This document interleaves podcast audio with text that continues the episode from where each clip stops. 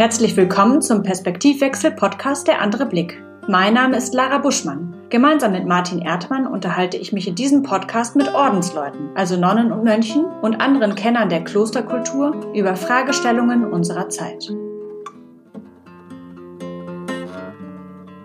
Wenn Sie sich vorstellen, es ist der letzte Tag Ihres Lebens und alles ist gelöscht und Sie kriegen ein weißes Blatt Papier und einen Stift, was wären die drei Dinge, von denen Sie wollen würden, dass sich die Welt erinnert? Also erstens, zu spät wird's von selbst. Daraus folgend, mach es gleich und mach es gleich richtig. Wir müssen zusammenhalten. Und natürlich das Thema, es ist wirklich ein tiefes Vertrauen da, dass diese Welt nicht ins Nichts fällt. Also Fügung gibt es nur bei der Kellertür. Äh, nee, äh, wie heißt das? Zufall. Zufall gibt es nur bei der Kellertür. Äh, wir glauben an, an, ein, an, an irgendwie gehalten sein. Also Rilke, Herbst. Ne?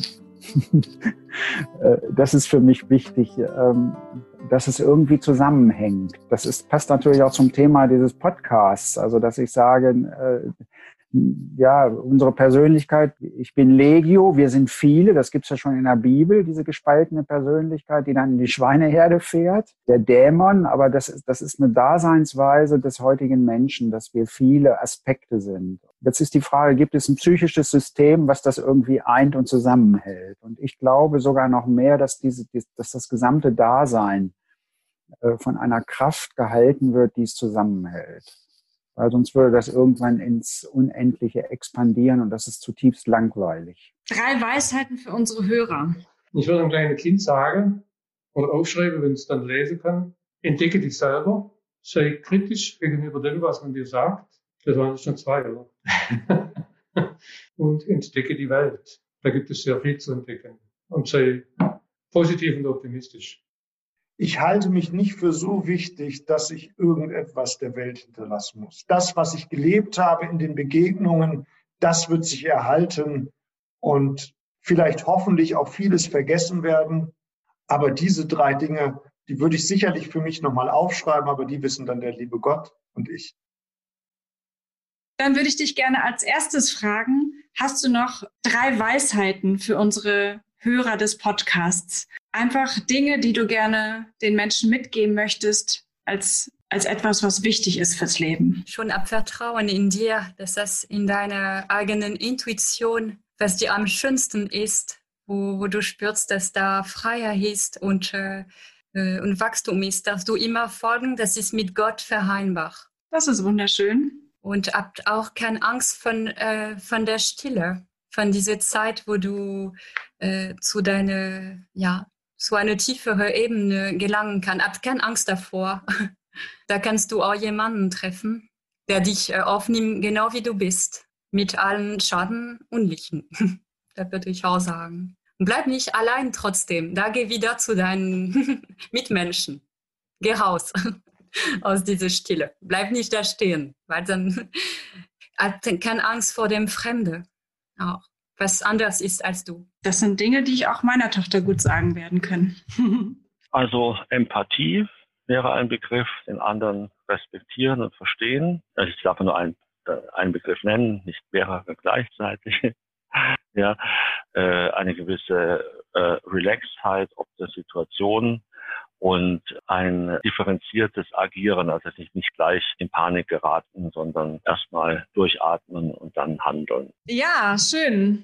Hallo Martin, hallo zurück zu dieser Folge, ähm, der Spezialfolge zu den Weisheiten unserer Ordensmänner und Frauen. Ich habe mich jetzt gerne nochmal an die ganzen Gespräche erinnert, als ich die O-Töne angehört habe und bin doch überrascht, was da jetzt auch für ein großer Blumenstrauß zusammengekommen ist an Weisheiten.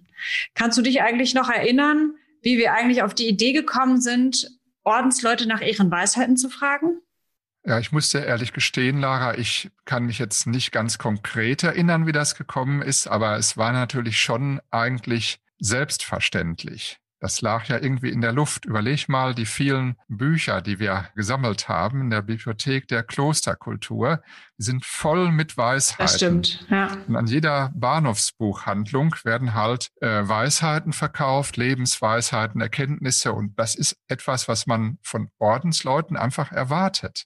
Das heißt, wir sind gar nicht drum rumgekommen eigentlich, ne? Das ist eigentlich etwas ganz Klares. Vielleicht ist es auch so, dass Ordensleute selbst das manchmal erwarten, dass man sie nach Weisheiten fragt. Zumindest nehme ich an, sie sind es gewohnt. Und manche sind vielleicht auch dann und wann etwas genervt davon, weil man ja immer so ein bisschen überhaupt Ordensleute, Professoren, also Menschen, die viel reflektieren oder auch Ärzte oder so, die werden ja auch ein bisschen wie ein Orakel instrumentalisiert von anderen, weil du läufst so mit deiner kleinen Suche durch die Welt und sagst dir, Mensch, da kommt jetzt einer, der denkt ständig nach und der hat sogar noch ein ganz tolles Gewand an, was übrigens auch suggeriert, dass Weisheit vorhanden ist, denn Weise, die sind auch in der Antike immer in einem speziellen Gewand umhergelaufen mit einer Kopfbedeckung und solchen Dingen. Ja, und dann kommt man ständig dazu und wenn du jemanden kennst, der Arzt ist, ach übrigens, ich habe da noch mal so eine Frage, ja,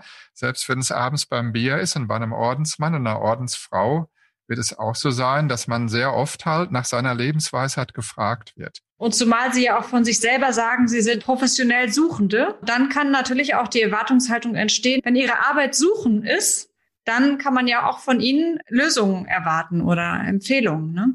Ich glaube sogar, dieses, äh, diese Kombi, die du gerade hattest, professionell Suchende, das ist sehr interessant, weil das ist eigentlich eine sehr moderne Sicht auf Ordensleute und auch wieder nicht. Denn dieser eine Teil Suchen ist eigentlich die Gottsuche in erster Linie von, von der Historie her.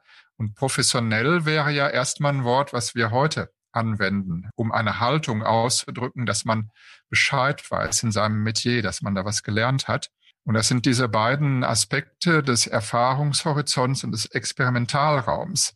Weil experimentieren kann man auch eigentlich nur in einer professionellen Haltung, wenn man auch von dem Experiment hinterher in der Interpretation irgendwie was haben will. Wenn man einfach nur so was macht, dann spielt man. Ja, das stimmt. Ja. ja? Und äh, experimentieren tut man mit offenem Ausgang, aber professionell. Und jetzt komme ich wieder zurück auf die Verbindung, wenn man bedenkt, dass Ordensleute, man sagt landläufig, ein Gelübde ablegen und der Fachbegriff dafür ist die Profess. Das heißt, das öffentliche Bekenntnis zu dem, was man macht. Dann haben wir da wieder die Verbindung dass die nämlich das nicht einfach nur für sich machen, weil sie sagen, ach, das ist toll, immer so einen ganzen Tag eine Selbstbespiegelung oder über die, über den tieferen Sinn der Welt nachzudenken, sondern ja, dafür stehe ich auch. Da kannst du mich für in Anspruch nehmen. Das habe ich jetzt versprochen, dass ich das mein ganzes Leben machen werde. Als ich jetzt noch mal reingehört habe, mir aufgefallen, ich habe ja immer zwei Möglichkeiten gegeben, um auf diese Frage zu antworten. Die eine ist, wenn es der letzte Tag deines Lebens wäre und du hättest ein weißes Blatt Papier und könntest dort deine Weisheiten für die Nachwelt aufschreiben. Und der andere war ja, stell dir ein Kind vor, dem du deine Weisheiten mit auf den Lebensweg gehen möchtest. Spannend war, dass alle die Version mit dem Kind gewählt haben und dennoch natürlich nicht im Kindersprech gesprochen haben, sondern sich an Erwachsene gerichtet haben. Das bedeutet aber auch, die Hemmschwelle, einem Kind seine Weisheiten mitzuteilen, ist deutlich geringer wahrscheinlich. Oder es ist damit irgendwie die Hoffnung verbunden, dass sie besser angenommen werden können, ja, als wenn ich mich jetzt an Erwachsene richten würde. Ja, das ist auch motivierender, als wenn man an seinen Tod denkt. Das stimmt. Und außerdem kann, kann man die Weisheiten dann auch noch länger anwenden, wenn man ein Kind ist. Ja, das Kind nimmt das mit und das Kind äh, vertreibt eigentlich die Gedanken an den Tod, während äh, das leere Blatt vor einem, was man jetzt noch aufschreiben soll, ich glaube, da vergeht einem die Lust vielleicht ein bisschen in diesem Moment. Und auch wieder spannend, weil es sicherlich Zeiten gegeben hat, wo gerade dieses Nachdenken über den Tod auch für Ordensleute sehr viel stärker gewesen ist, wo man damit sehr viel mehr anfangen konnte mit dieser Motivation, also aus dieser Endlichkeitsperspektive heraus etwas zu sagen und offensichtlich im Moment attraktiver erscheint, aus einer Zukunftsperspektive zu sprechen oder in, in eine Zukunftsperspektive, wo das Kind dann ja sozusagen nur der Empfänger äh, ist sowas zu machen. Und natürlich nebenbei gesagt, merkt man auch, ähm, dass natürlich die Übung mit Kindern zu sprechen dann nicht so groß ist. Aber das kann man nun wirklich keinem ankreiden, der überwiegend mit äh, im Kloster lebt. Ich lehne mich mal als Mutter weit nach vorne. Ich glaube, auch ähm, Eltern würde es schwer fallen, ihre drei Weisheiten sofort ad hoc so zu formulieren, dass die Kinder die verstehen können. Aber Eltern machen das ja auch nicht sozusagen gebündelt, sondern die geben ja ihre Weisheiten durch das Vorleben weiter. Und da ist das ganz anders. Und wenn du jetzt plötzlich da so in der Situation bist, ja, dann musst du ja erstmal von deinem normalen Denken und Reflektieren wegkommen. Das ist eigentlich schade. Ich, ich finde, wir werden alle viel zu selten nach unseren Weisheiten gefragt. Ja, ja, durchaus. Deswegen machen wir den Podcast heute, damit etwas von unseren Weisheiten sich hier auch noch reinmischt in, äh, in unsere Sendung heute. Vielleicht fangen wir mal an mit äh, Pater Abraham Fischer aus dem Kloster Meschede. Ich glaube, seine Weisheiten waren, zu spät wird's von selbst, mach es gleich und dann richtig. Und er hat auch von Zusammenhalt gesprochen und äh, dieses lustige Zitat, die Welt fällt nicht ins Nichts und es gibt keine Zufälle. Also er, sagte, glaube ich, nur die, nur die Kellertür fällt zu. Und ansonsten gibt es keine Zufälle. Das heißt, alles hängt miteinander zusammen. Und aus seiner Sicht natürlich wird von Gott gehalten. Ja, er hat so eine spannende Mischung. Der ist ja ein Handwerksmeister als Schmied hatte natürlich hier sehr pragmatische Sachen. Zu spät wird's von selbst, wenn er sein Projekt macht irgendwo, ein, ein Objekt schmiedet, nicht? Kommt er fährt hinterher und macht es gleich und macht es richtig. Das wird er wahrscheinlich seinen Gesellen oder Auszubildenden öfter mal sagen. Ähm, wir müssen zusammenhalten, ist in der Schmiede auch wichtig. Und natürlich auch im Kloster insgesamt. Im Kloster, ja, aber in der Schmiede besonders, weil das da auch gefährlich ist und äh, da muss man sich also auch sehr stark aufeinander verlassen können, dass dem einen nicht auf den Finger haut oder solche Sachen. Ne? Und dann ist er natürlich trotzdem auch noch ins mehr ins Geistige gekommen. Die Welt fällt nicht ins Nichts und Zufall gibt es nur bei der Kellertür. Ja, das ist einfach handfeste Philosophie, sage ich mal. Wobei ich ihn ja auch kenne, dass er schon ein Fable hat für, für dieses ganzheitliche Denken. Das, das weiß ich wohl aus anderen Zusammenhängen auch, ja. Ja. Würdest du auch, würdest du auch einen Zusammenhang da sehen mit seinem Orden? Ja, klar, natürlich. Zu spät wird's von selbst. Das ist nicht etwa von Gorbatschow äh, umgemünzt. Wer zu spät kommt, dem bestraft das Leben, sondern das ist aus der Benediktsregel. Das darf man nicht vergessen. Dass am, ganz am Anfang äh, Benedikt diese Werbung macht. Also hallo, hallo, hört mal her, wer von euch möchte gut leben? Dann kommt mal her, da kann ich euch einen Weg zu zeigen. Aber hopp, hopp, äh, denn das Leben ist kurz. Und das ist so, jetzt war ein bisschen salopp zusammengefasst, diese Dynamik, die die Benediktsregel am Anfang hat in dem Prolog. Und ich glaube schon, dass das Spannende daran ist, dass diese Urzelle des kontemplativen Ordens bei uns im Westen, die halt vom Benediktinertum kommt, gerade am Anfang diese unglaubliche Dynamik hat. Dieses Laufen, dieses Rennen, dieses sich überholen, dieses äh, da zum Himmel hinstreben, aber hier, wo man halt ist, ne, im Hier und Jetzt. Und das ist sehr, sehr spannend, dass gerade mit, mit so einem Impuls eigentlich ein 1500-jähriges kontemplatives Leben begründet werden konnte. Deswegen passt das hier super gut. Ja. Der Bruder Felix Weckenmann, der hat ja das auch aufgegriffen, das gleiche Argument eigentlich und auch oder die gleiche Weisheit. Und zwar sagt er ja, entdecke die Welt, da gibt es sehr viel zu entdecken. Also ist ja auch eine Aufforderung, jetzt mal eben schnell loszulegen und offen zu sein für die Schönheit der Welt, aber auch eben für sich selber. Ne? Er nimmt diese Punkte noch mit rein, sich selber entdecken und kritisch gegenüber dem sein, was andere einem sagen, also auch eine eigene Haltung. Das ist eigentlich ein schöner Dreiklang zwischen die Welt entdecken, sich selber entdecken und eine Haltung, die dazwischen steht, schaffen, mit der ich eben durch diese Welt als ich selber gehen kann. Ja, er sagt ja außer positiv und optimistisch. Diese Grundhaltung, die haben ja die Ordensleute durch die Bank. Und da könnte man jetzt auch sagen, das ist auch ein bisschen klischeehaft, ne, dass das alles immer mit Optimismus ist, aber da würde man vielen Unrecht tun, weil die Lebenshaltung eines Christen ist ja Hoffnung, das Prinzip Hoffnung. Ne?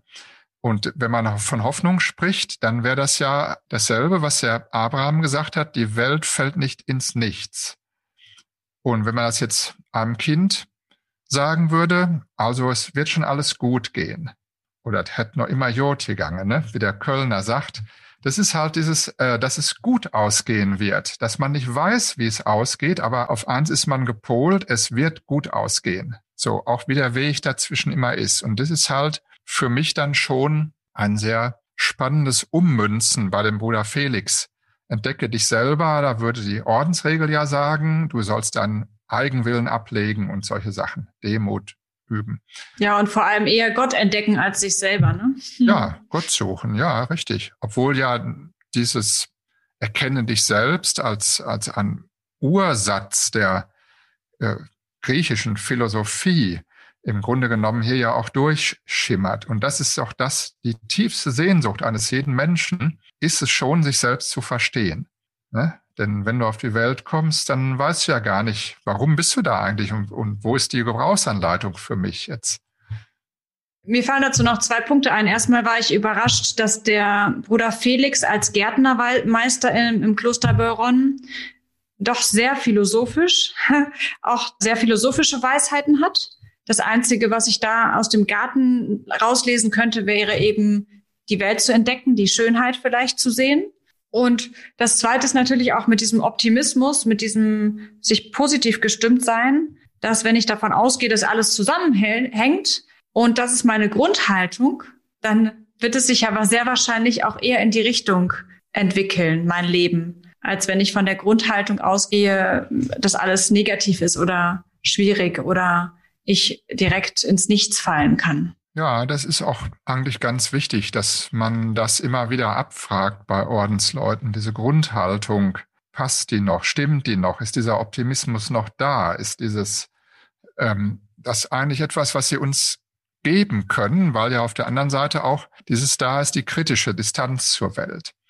Das kommt ja jetzt hier gar nicht so stark raus, aber das spielt auch eine Rolle. Mhm. Ja.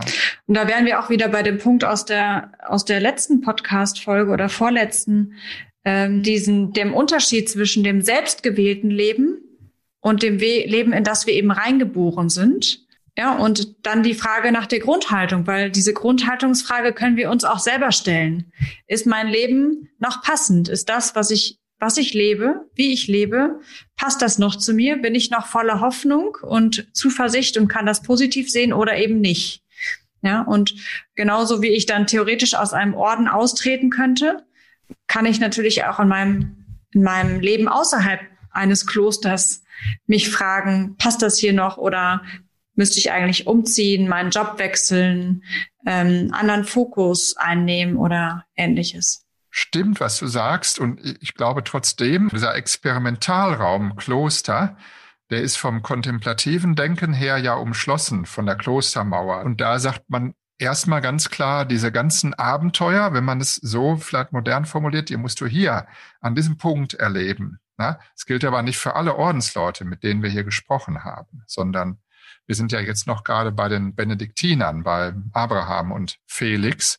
Und da ist es halt ganz spannend, dass der Bruder Felix sagt, entdecke die Welt. Ne? Und Benedikt sagt eigentlich, wenn einer mal in die Welt raus muss wegen einer Reise, der soll bloß nicht erzählen, was er da gesehen und gehört hat. Denn die Mönche, die sollen nicht immer wieder in Unruhe kommen. Die sollen einfach mal sagen, das vergesse ich jetzt mal, was da. Vielleicht meint er damit auch die Welt im Kleinen, eben in seinem Garten. Ja. Und vielleicht ist das aber auch, auch ein Wunsch, den er hätte. Ja, also es sind ja Weisheiten für uns außerhalb des Klosters. Das heißt, ähm, wenn ich an eurer Stelle wäre, würde ich mal dringend die Welt entdecken, weil ich darf das hier nämlich nicht. Ganz spannend, ja. Natürlich, du hast recht. Ich habe mit dem Bruder Felix mal hier in Berlin eine Fotosafari gemacht das war sehr inspirierend, weil er noch nie in Berlin war und ich glaube, der wäre gern noch eine ganze Zeit länger hier geblieben. Und es war schon interessant. Ja, dieses zum ersten Mal etwas sehen, das ist eine Chance, die du hast, wenn du viel im Kloster bist. Ja, dann kann man sich noch wundern. Ja, genau. Dann lass uns doch mal auf ähm, Anne-Claire Noël zurückkommen und schauen, was sie eigentlich gesagt hat mit ihrem wunderbar französischen Akzent.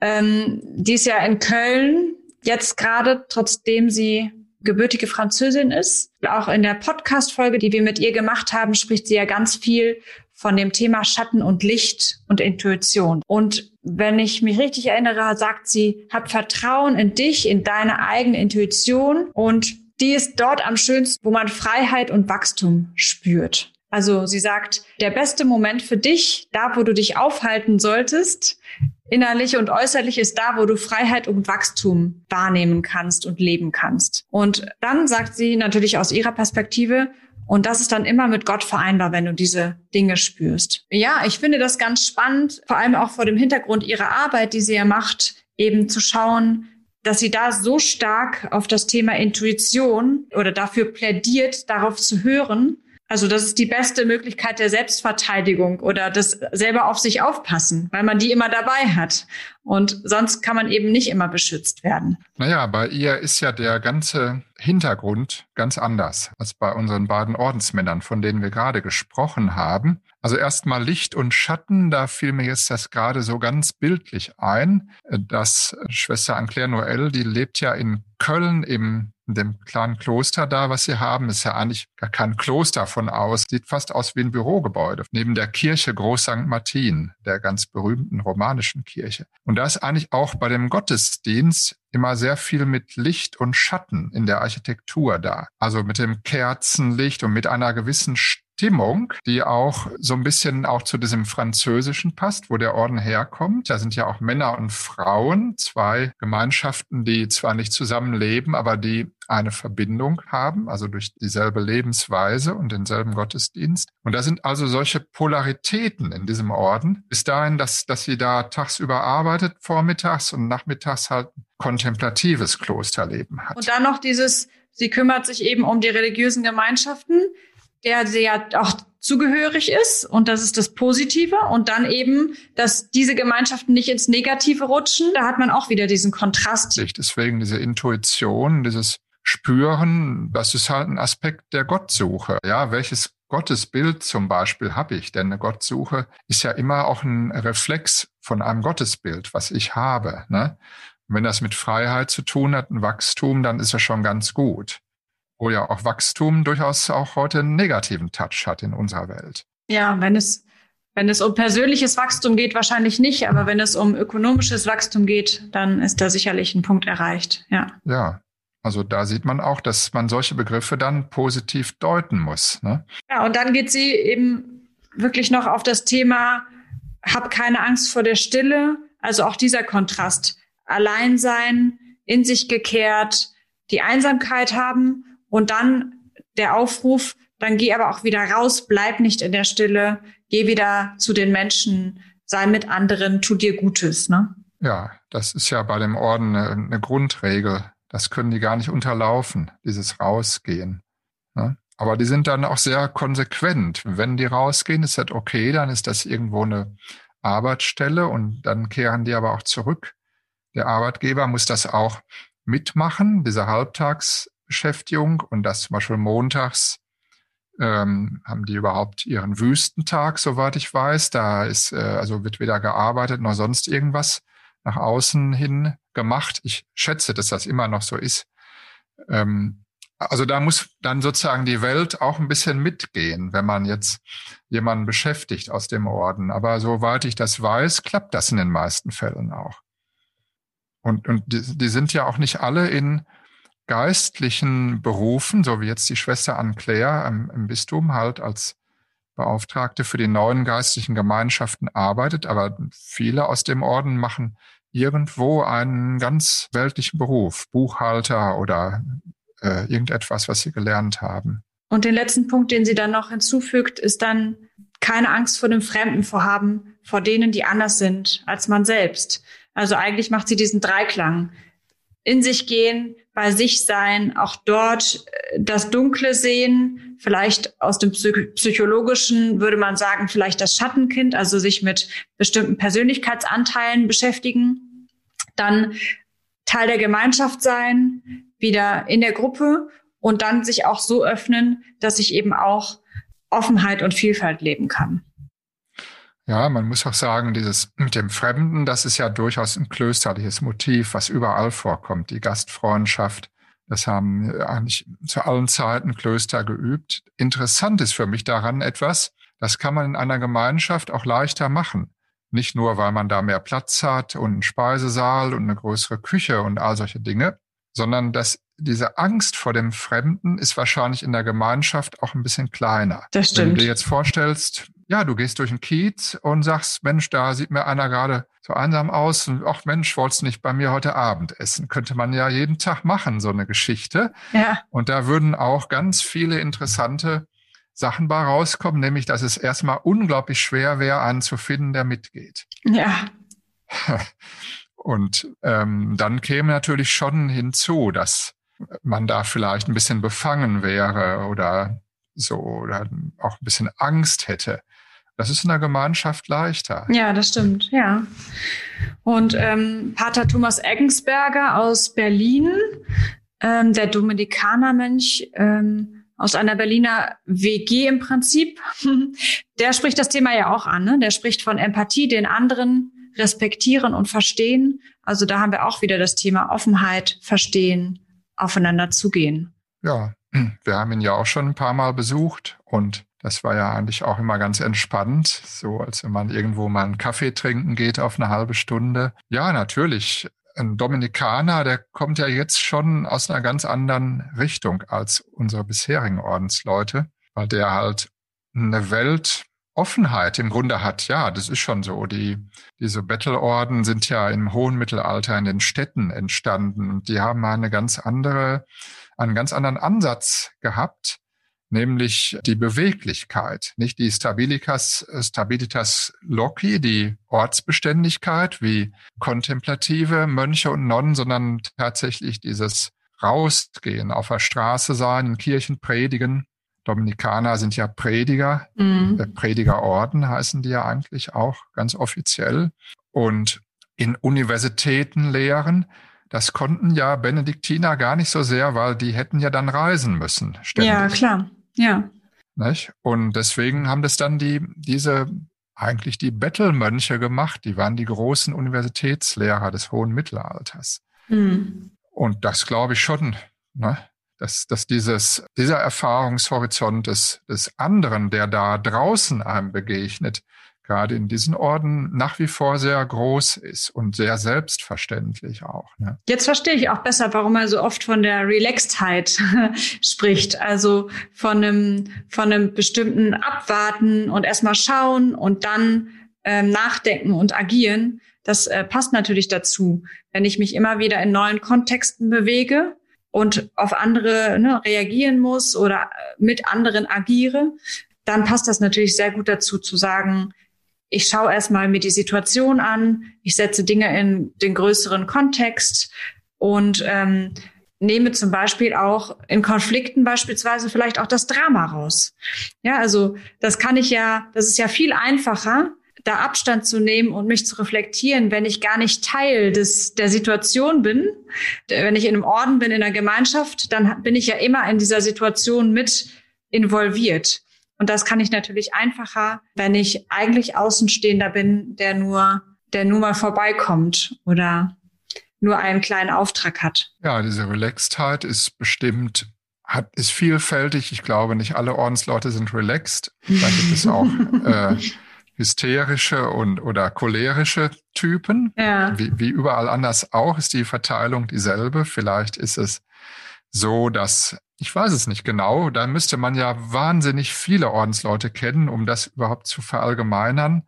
Ob es sowas gibt wie eine Überformung, das glaube ich schon, von den Ordensregeln, von der Tradition, also diesem Erfahrungshorizont, von der Gemeinschaftsfähigkeit, von all diesen Aspekten gibt es schon so eine, ja, ein Rohdiamant, der ein bisschen geschliffen wird, wenn man ins Kloster kommt. Das sollte auch ein Ziel sein, meines Erachtens.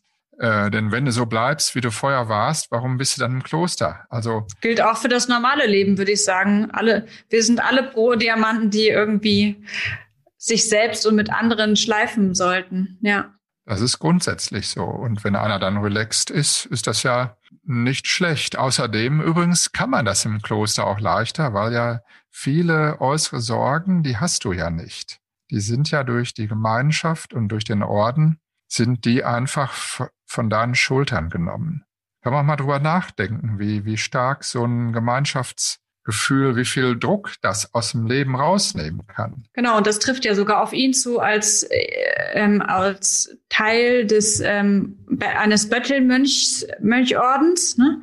Also auch für die Böttelmönche in der heutigen Zeit ist es ja recht gemütlich. Also die sind ja mehr abgesichert, als sie das wahrscheinlich vor einigen Jahrhunderten noch waren und haben im Prinzip diesen komfortablen Teil der anderen Ordensgemeinschaften übernommen interessante Idee. Kann ich jetzt nicht unbedingt sagen, ob das so stimmt, aber natürlich ist das Betteln jetzt nicht mehr so, also handfest, wie das mal gewesen ist oder wie das heute noch wäre bei buddhistischen Mönchen, die ja auch äh, ein rituelles Betteln vollziehen und wo die ganze Bevölkerung nur darauf wartet, dass diese Mönche erscheinen. Nicht? Also das ist ein ganz anderer Aspekt heute. Aber klar, also Klosterleben sichert dich ab gegenüber vielen Wechselfällen der Welt, wo du als Single oder einer Familie viel stärker ausgesetzt mhm. bist. Mhm.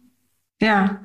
Und das, äh, das ist, wenn daraus so eine gelassene Haltung entsteht, weil man sich der Sache auch bewusst ist und das vielleicht auch wirklich genießt, sage ich jetzt mal in einem positiven Sinne, dann ist ja, hat ja jemand etwas richtig gemacht. Auf jeden Fall hat er gleichzeitig auch noch gesagt, die Devise wäre oder seine Weisheit, die er uns mitgeben möchte, ist eben nicht in Panik geraten, sondern erstmal durchatmen und handeln. Und ich glaube, dass er das auch anlässlich der aktuellen Situation, der Strömungen in unserer Gesellschaft gesagt hat, sich darauf bezogen hat, weil das äh, in, in dem Moment, als wir mit ihm gesprochen haben, sehr aktuell war. Also jetzt beispielsweise hinsichtlich der Pandemie mit den Querdenkerströmungen oder auch rechtsradikalen Bewegungen.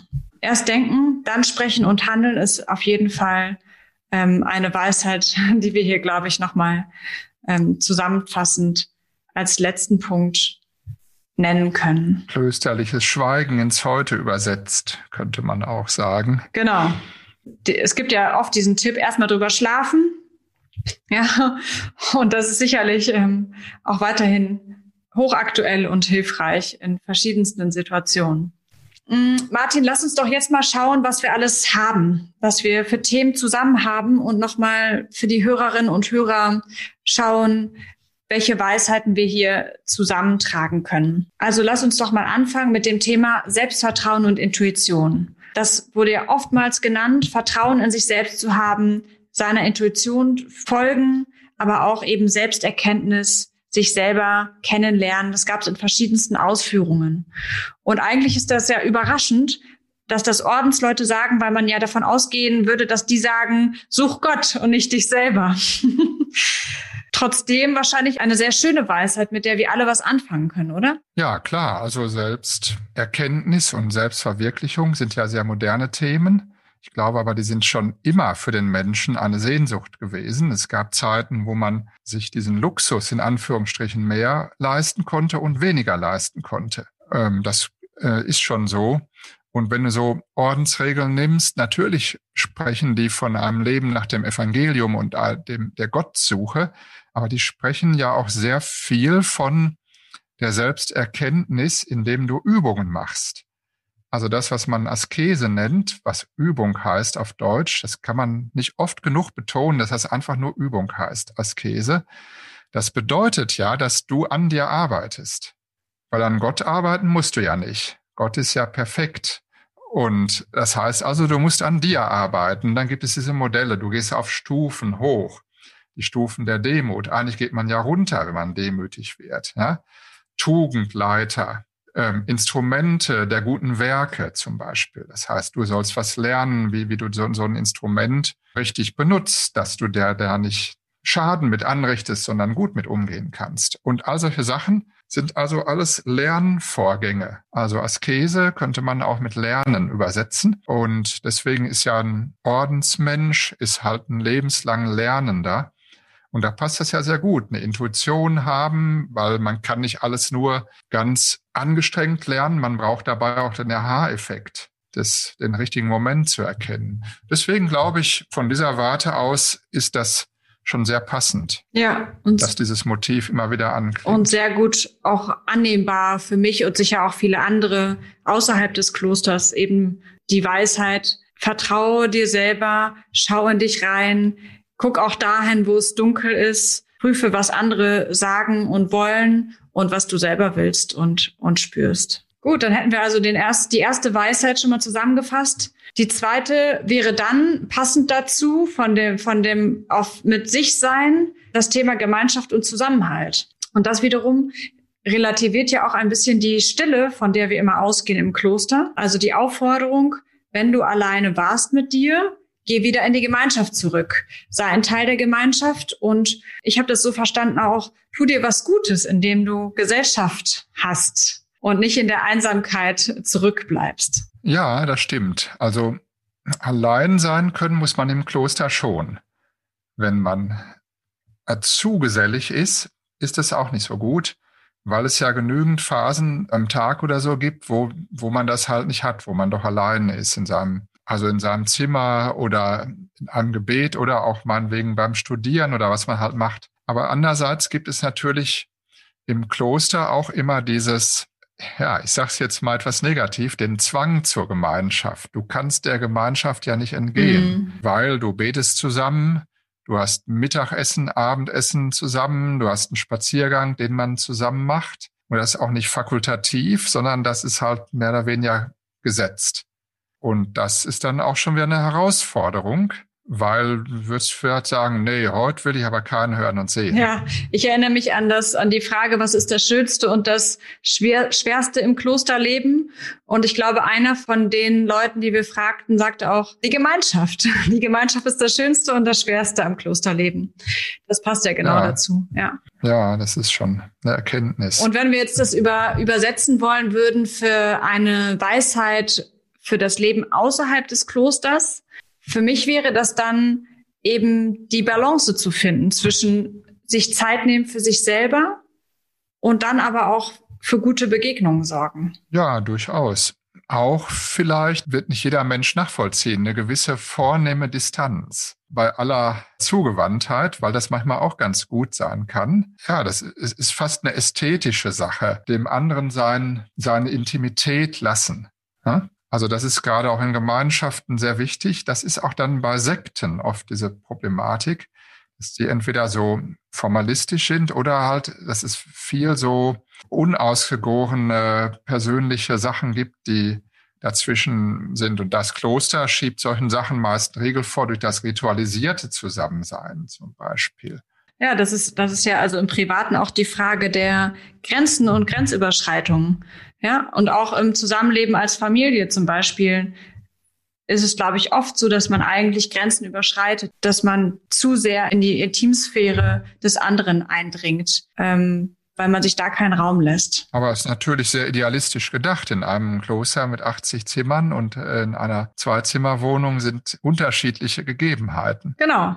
Vielleicht ist dann auch die Aufgabe und äh, die Weisheit eben das, äh, also sich selber bewusst zu machen, wie viel Alleinsein brauche ich, wie viel Intimität brauche ich und wie viel von dem Zusammensein und Verschmelzen brauche ich, damit es mir gut geht. Ist ja oft auch in so in solchen Lebensgemeinschaften das Problem, dass sie ständig über sowas diskutieren. Ne? Genau, ja. Oder WGs oder so. Das ist nach meiner Erfahrung in Klöstern nicht ganz so schlimm, weil die haben ihre Lebensweise schon sehr lange erprobt und da gibt's dann diese Tradition und die können einem halt auch manchmal helfen, dass man sich nicht so viel abarbeitet an, an Fragen des Zusammenlebens oder so. Aber natürlich äh, würde ich schon sagen, äh, schwierig ist es immer, wo mehrere Menschen zusammenkommen. Ich würde sogar so weit gehen, dass es diese Tradition auch unsichtbar in allen Familien ja, gibt. Ja. ja, es ist wahr. Also, weil wir kriegen das ja alles vorgelebt von, von unseren Eltern ja. und dann übernehmen wir das und dann sind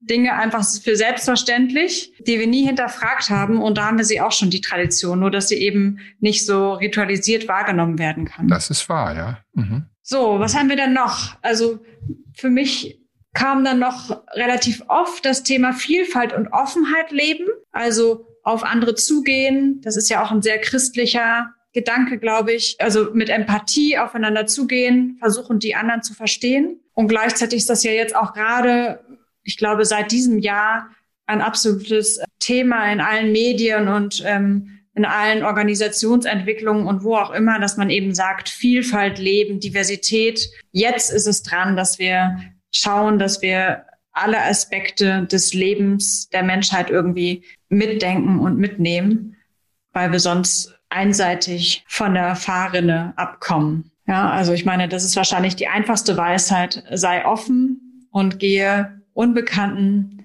empathisch entgegen und entdecke, dass es wahrscheinlich viel weniger Unterschiede gibt, als man im ersten Moment denkt. Ja, glaube ich auch. Diese Offenheit selbst, die ergibt sich schon auch aus der Berufung eines Ordensmenschen, dass er halt nicht nur für sich da was macht, sondern das ist auch stellvertretend für andere. Das ist immer so. Ein Ordensleben kann man nicht einfach nur als, als persönliches Vergnügen auffassen. Hm. Das ist der, äh, eine Grundlage dieses Archetyps Mönch oder Mönchin, Nonne, dass man da für andere ist. Und auf der anderen Seite natürlich ist es auch eine Wahl, wo man zu vielen sagt, das schließe ich aus meinem Leben aus.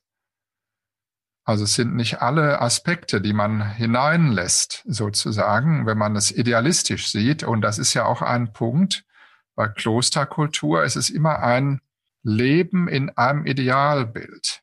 Und so kommt auch jemand raus. So ist die Projektionsfläche von, allen, von, von Ordensleuten für uns in der Welt, dass die etwas Ideales mitbringen, wo, wo wir von profitieren können. Deswegen fragen wir sie nach den Weisheiten jetzt zum Beispiel. Ne? Und da muss man auch akzeptieren, dass natürlich Ordensleben aber auch nicht heißt willkürlich leben und alles Mögliche machen, was einem gerade so in den Sinn kommt, weil man eben nicht verwirklichen kann, sondern auch eine Beschränkung mit sich bringt. Davon sollte man insbesondere auch in der Welt lernen, dass die Beschränkung auf, auf eine Entscheidung, auf einen Rahmen, auf ein, ja, auf ein Ziel hin, da beschränkt man sich ja auch, weil man andere Ziele dann nicht ansteuert, dass das ganz gut sein kann. Da ist man dann auch bei sich und kann anderen auch ihr Ziel lassen. Aber das, glaube ich, sollte man auch sehen, dass es, äh, dass man nicht zu sehr in so eine Fantasie kommt, dass, ja, ich überlege gerade für mich selbst, das Land der tausend Möglichkeiten, Kloster, das Land der tausend Möglichkeiten. Ist es in gewisser Weise und in anderer Weise nicht. Klosterleben als eine große Chance der Selbstverwirklichung und andererseits aber auch Selbstbeschränkung. Jetzt haben wir noch die zufallende Kellertür. Hm. Also die Aussage, die Weisheit, alles wird gehalten von Gott oder wie ich es ausdrücken würde, im Universum hängt halt alles miteinander zusammen. Wie ich vorhin gelesen habe, hat es auch schon Humboldt vor 250 Jahren gesagt. Der Spruch kommt also nicht aus den, von den Systemikern, sondern auch von den Naturwissenschaftlern, die eben sagen, wir, wir leben auf einem Planeten und Dinge sind miteinander verbunden und reagieren aufeinander wenn sich ein Stein im Mobile bewegt, bewegen sich auch alle anderen mit. Und ähm, Pater Abraham Fischer sagte, glaube ich, es gibt keine Zufälle, sondern alles hängt miteinander zusammen und wird von Gott gehalten. Das heißt, der Fall ins Bodenlose, den gibt's nicht. Und das ist ja eigentlich auch ganz gut, ganz entlastend vielleicht auch. Ja, ich hatte gerade einen witzigen Gedanken, da du Humboldt erwähntest und ich habe mal eine Biografie gelesen äh, von Humboldt und war fasziniert, dass der Mann so alt geworden ist und dass er nie vom Krokodil gefressen wurde auf seinen Abenteuerreisen. Und ich glaube, das hat er nur geschafft durch diese Haltung, dass alles mit allem verbunden ist. Das hat ihn sozusagen fast unverwundbar gemacht gegenüber den vielen Gefahren, wo er war. Insekten und Tiere und Wasserfälle und Kälte. Der hat ja alles überstanden. Ja. Das ist eigentlich ganz spannend, wie er das geschafft hat. Und dass die Kellertür, die zufällt, da würde ich mal so sagen, zum Glück ist ja unsere Vorstellung von Gott, dass er nicht im Keller ist, sondern oben. Deswegen hoffe ich, dass die Kellertür zufällt und wir nicht unten sind, sondern halt vor der Kellertür. Und dass okay. uns noch was bevorsteht. Die Frage, ob jetzt der Teufel im Keller sitzt, die lassen wir jetzt mal beiseite. Das würde jetzt zu weit führen. Das wollte ich damit gar nicht erwähnen. Nein, nein, ich aber, weiß, fiel mir nur gerade ein als Kontrast dazu. Ein Keller ist etwas, wo eine Sackgasse ist. Ja, das stimmt. Und wo Gott ist, der Himmel, das ist halt das schöne Bild, da ist keine Sackgasse. Und deswegen ist das so toll, wenn man zu Gott geht, dann geht man nicht in den Keller runter, sondern man sagt, die Kellertür habe ich hinter mir zugemacht, die ist zugefallen, da brauche ich nicht mehr hin, sondern ich darf jetzt durchstarten. wenn nicht gleich in den Himmel, aber dann zumindest erstmal auf dieser Erde, so weit wie ich laufen darf. Das ist eigentlich das Grundmotiv von Ordensleben. Was für mich da an Weisheit drinsteckt, mit der ich sehr viel anfangen kann, ist die Idee, dass auch wenn mir zum Beispiel negative Dinge, in dem Moment negative Dinge passieren, dass daraus wieder was Neues entstehen kann, dass die nicht umsonst passiert sind, sondern dass die passiert sind aus irgendeinem Grund, weil ich vielleicht was Neues daraus lernen kann oder weil ich eine Kenntnis in diesem Moment habe oder ähnliches. Ja, und äh, insofern kann man, glaube ich, dann viel lustvoller scheitern und ähm, sich auch viel mehr freuen über Positives, wenn man diesen Gedanken verinnerlicht. Ohne Frage ist das so. Schön, dass wir uns da einig sind.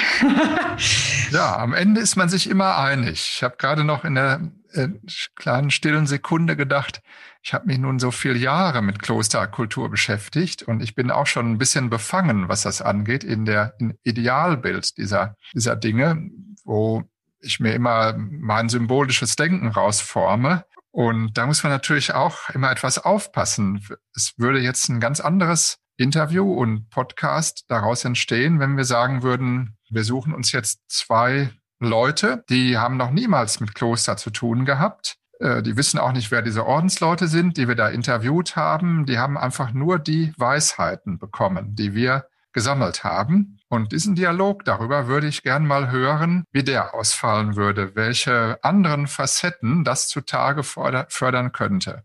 Das stimmt. Und wahrscheinlich, wahrscheinlich wäre das so unterschiedlich, wie ähm, die Leute eben sind. Also, weil jeder denkt und spricht ja aus dem Kontext heraus, in dem er oder sie sich bewegen. Und natürlich sehen wir das, was auch schon in unserem Rucksack drin ist. Ja, für uns ist das eingefärbt, weil wir möchten natürlich auch das Gute und Schöne am Ordensleben zeigen. Das ist ja klar, dass unser Podcast auch dazu dient, nicht sowas wie ähm, einen Rundumschlag durch alle Bereiche zu machen, sondern tatsächlich etwas nutzbar zu machen von den Erlebnissen mit Ordensleuten. Denn Klosterleben kann man erleben, indem man in das Gebäude geht, aber besser halt, wenn man mit den Leuten spricht, die da drinnen leben. Und man vor allen Dingen fällt mir immer wieder auf, dass man unglaublich viele Hoffnungen und auch Sehnsüchte zwischen den Zeilen halt heraushört. Und sowas wie eine, ja, eine unbändige Lebensfreude ist schon oft dabei, obwohl sie sich Verhalten äußert in diesen idealistischen Bahnen. Und das macht mir immer wieder Spaß, dass es diese Kommunikationsebene gibt. No more drama, baby, würde ich sagen, wenn ich an ähm, die Weisheiten von Thomas Eggensberger denken würde. Also im Prinzip sagt er ja, mit Verstand in Entscheidungsprozessen und Konfliktsituationen agieren, sich nicht sofort einwickeln lassen, nicht in das Drama gehen und ähm, da irgendwie sich zum Beispiel als schwach und hilflos darstellen oder sich als die Person darstellen, die alles weiß oder die allen helfen muss und sich selber seine eigenen Bedürfnisse ignoriert oder ähnliches. Also das alles sein lassen ist ja sein, seine Weisheit, sein Tipp für uns und eben dafür auch die Dinge in einem größeren Kontext sehen. Vielleicht einen Schritt zurücktreten, paar Mal durchatmen, eine Nacht drüber schlafen und dann erst handeln und somit ja vielleicht auch seine, seine wie kann man das sagen, vielleicht seine eigene Würde auch behalten, also würdevoll agieren? Ja, ich glaube schon. Beim Pater Thomas ist das sehr glaubwürdig, weil er hat viel Zeit in Lateinamerika verbracht und deswegen ganz andere Lebenssituationen kennengelernt.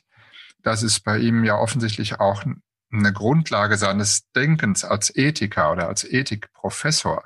Und äh, der hat da eigentlich schon beides, eine konkrete Lebenserfahrung und eine wissenschaftliche Reflexion über diese unterschiedlichsten Welten oder Situationen, wo Menschen drinstecken können. Und Ethik wäre dann die Frage, wie kann ich mich für das Gute entscheiden? Also wie schaffe ich das, trotzdem vielleicht meine äußeren Rahmenbedingungen nicht so prickelnd sind. Und ich meine, das kommt bei ihm immer ohne irgendwelche prätentiösen Theorien einfach rüber. Das ist so in der Person drin. Das kann man an diesen Weisheiten auch merken. Diese Weisheiten sind sehr wenig idealisiert. Das ist ja auch die Quintessenz bei dem Punkt eben das Drama rausnehmen und erstmal also relaxed die Relaxedheit, wie er das nennt, dass man eben versucht, sich nicht hinreißen zu lassen in die eine oder andere Rolle, sondern eben in dem, in der neutralen Mitte bei sich bleibt und daraus heraus agiert. Ein schönes Ideal. Ein schönes Ideal und auch sehr gut anwendbar im Alltag. Sich da mal zu klar zu machen, was mache ich hier eigentlich gerade? Ja, bin ich in welcher Rolle? Aus welcher Rolle heraus spreche ich denn? Ähm, bin ich jetzt gerade die Retterin zum Beispiel oder bin ich das Opfer? Oder verfolge ich die anderen und sage, das ist alles deine Schuld? Ich finde, das ist eine wunderbare Überleitung zum letzten Punkt, nämlich ins Handeln kommen. Das wäre noch die letzte Weisheit, die vor allem von Pater Abraham kam, dem Handwerker, ins Handeln kommen. Zu spät wird's von selbst. Mach es gleich und mach es gleich richtig. Im Neudeutsch würde man sagen, getting things done. also Taten statt Worte lieber heute erledigen als morgen und Dinge in Bewegung bringen, weil dann können sie auch sich entwickeln und man sieht, ob sie was taugen oder nicht. Ja, und er hat recht behalten. Zu spät wird es von selbst. Sieht man an unserem Podcast, der jetzt doch wieder länger geworden ist, als wir das vorhatten. Und wie heißt das andere? Ähm, mach es gleich und mach es richtig. Ja, ist auch so, denn ein zweites Mal werden wir dieses Gespräch nicht aufzeichnen können, jedenfalls nicht in derselben Weise, wie wir das jetzt gemacht haben. Deswegen stimmt das auch, was man getan hat, das sitzt. Zurück zum Anfang wäre ja die Frage, ja, was taugen Sie denn jetzt, die Weisheiten vor den Ordensleuten, von den professionell Suchenden? Haben Sie auch Lösungsvorschläge und Weisheiten und Anleitungen für unser Leben? Für mich hat sich das jetzt erstmal so angefühlt, als wenn ich da ziemlich viel nehmen kann. Zumal die Weisheiten für mich nicht neu waren. Also es sind schon Allgemeinplätze und es sind aber Allgemeinplätze, die immer wieder gut tun. Also die man sich auch mehrmals anhören kann, die man immer wieder wiederholen kann, auf unterschiedlichste Art und Weise formulieren kann. Aber es sind wirklich schon auch Allgemeinplätze gewesen. Ich glaube sogar, das muss ein bisschen so sein, wenn eine Weisheit eingängig sein soll. Dann brauchst du ja etwas wie einen Wiedererkennungseffekt, denn die Weisheit ist ja etwas, die dockt dann an, weil du hast das selber schon empfunden, gedacht oder im Grunde genommen, glaube ich, viele Menschen, die Weisheiten suchen oder abrufen von anderen, auch über Bücher, die wollen eigentlich eine Formulierungshilfe haben. Und das ins Tun kommen, das geht ja nur, wenn du das schon eigentlich in dir hast und sagst, gut, jetzt habe ich endlich Worte für das, was ich machen wollte. Jetzt habe ich endlich einen Ausdruck und vor allem jetzt habe ich auch noch einen Gewährsmann oder eine Gewährsfrau mit Ä geschrieben. äh, also jemand, der mir das beglaubigt hat und von dem ich sage, ja, das ist ja ein Profi. Diese Person, der vertraue ich und die hat mir diesen und jenen Satz gesagt und das hat mir eine Sprache gegeben für meine Suche und vielleicht komme ich dann irgendwann dahin, dass ich selber eine Weisheit formulieren kann für jemand anderen. Das ist eigentlich dieser kommunikative Prozess. Das heißt, es muss eigentlich so sein, dass sie uns einfach und ein, vielleicht auch ein bisschen banal vorkommen, weil Weisheiten die erstens nicht individuelle Tipps sind, sondern für viele Menschen gelten können und weil wenn ich sie verstehe und als, als einfach einstufe, dann habe ich sie quasi schon so weit verstanden, dass ich sie auch anwenden kann. Ja, ich glaube sogar, das gilt für die schwierigsten Weisheiten, für hochstehende philosophische Bücher auch, dass du wirklich dann nur profitierst. Damit will ich nicht sagen, dass man sich auch anstrengen muss, äh, solche Dinge zu verstehen. Aber wenn sozusagen der Funke nicht überspringt, dann kannst du noch so viele kluge Sachen lesen, dann wirst du das ja nicht in dich aufnehmen. Du nimmst ja nur das auf, wo die Struktur schon vorbereitet ist. Und dann wird diese Struktur wieder größer, die in dir ist. Und du kannst wieder mehr aufnehmen und sagen, ja, Mensch, das hängt ja tatsächlich mit dem zusammen, was damals gewesen ist und was der gesagt hat. Aber es muss in dir eine Resonanz kommen, ein Kribbeln. Ja, wenn das Kribbeln nicht kommt, dann nutzt dir das dickste philosophische Buch nix. Aber wenn es kribbelt, dann schaffst du das dicke Buch auch. Umso allgemeiner auch formuliert, umso mehr Interpretationsspielraum habe ich ja auch für mich selber, um es eben für mein Leben passend zu machen. Ja, das heißt nicht, dass ein, auch eine geniale Formulierung halt in ihrer Eingängigkeit schon etwas ganz Kostbares ist, vor allen Dingen deshalb, weil das über Generationen, über Jahrhunderte von Menschen zitiert und durchdacht und gelebt wird. Das darf man auch nicht vergessen. Also erkenne dich selbst, von dem gingen wir aus. Ein Satz, der an einem Tempel stand, den, den kannst du nie zerstören und den kannst du auch nie besser machen. Ich würde jetzt abschließend selber überlegen, was sind eigentlich meine Weisheiten und würde die Hörerinnen und Hörer auch einladen, einmal darüber nachzudenken. Wenn Sie den letzten Tag Ihres Lebens hätten, was würden Sie denn auf ein weißes Blatt Papier schreiben oder eben Ihren eigenen Kindern oder Kindern aus dem Umfeld als Weisheiten mit ins Leben geben? Und natürlich möchte ich dazu auch nochmal einladen, die anderen Folgen zu hören, weil wir haben ja mit allen Personen, die wir, die wir heute hier gehört haben, auch noch eine ganze Folge aufgenommen, die ganz hörenswert ist und vielleicht die, das ein oder andere Zitat auch nochmal untermauert und verständlicher macht, wie das eigentlich gemeint ist, also in den Kontext setzt. Ja, dann danke ich dir ganz herzlich, Martin. Es hat mir wieder großen Spaß gemacht und ich habe tatsächlich viele Weisheiten mitgenommen und freue mich auf die nächste Runde mit dir. Ganz herzlichen Dank. Ich danke dir auch, Lara. Ich bin immer der Meinung, dass wir eine ganz gute Kombi sind, die etliches zutage fördern kann. Deswegen freue ich mich auf alles weitere. Dann bis bald. Mach's gut. Bis bald.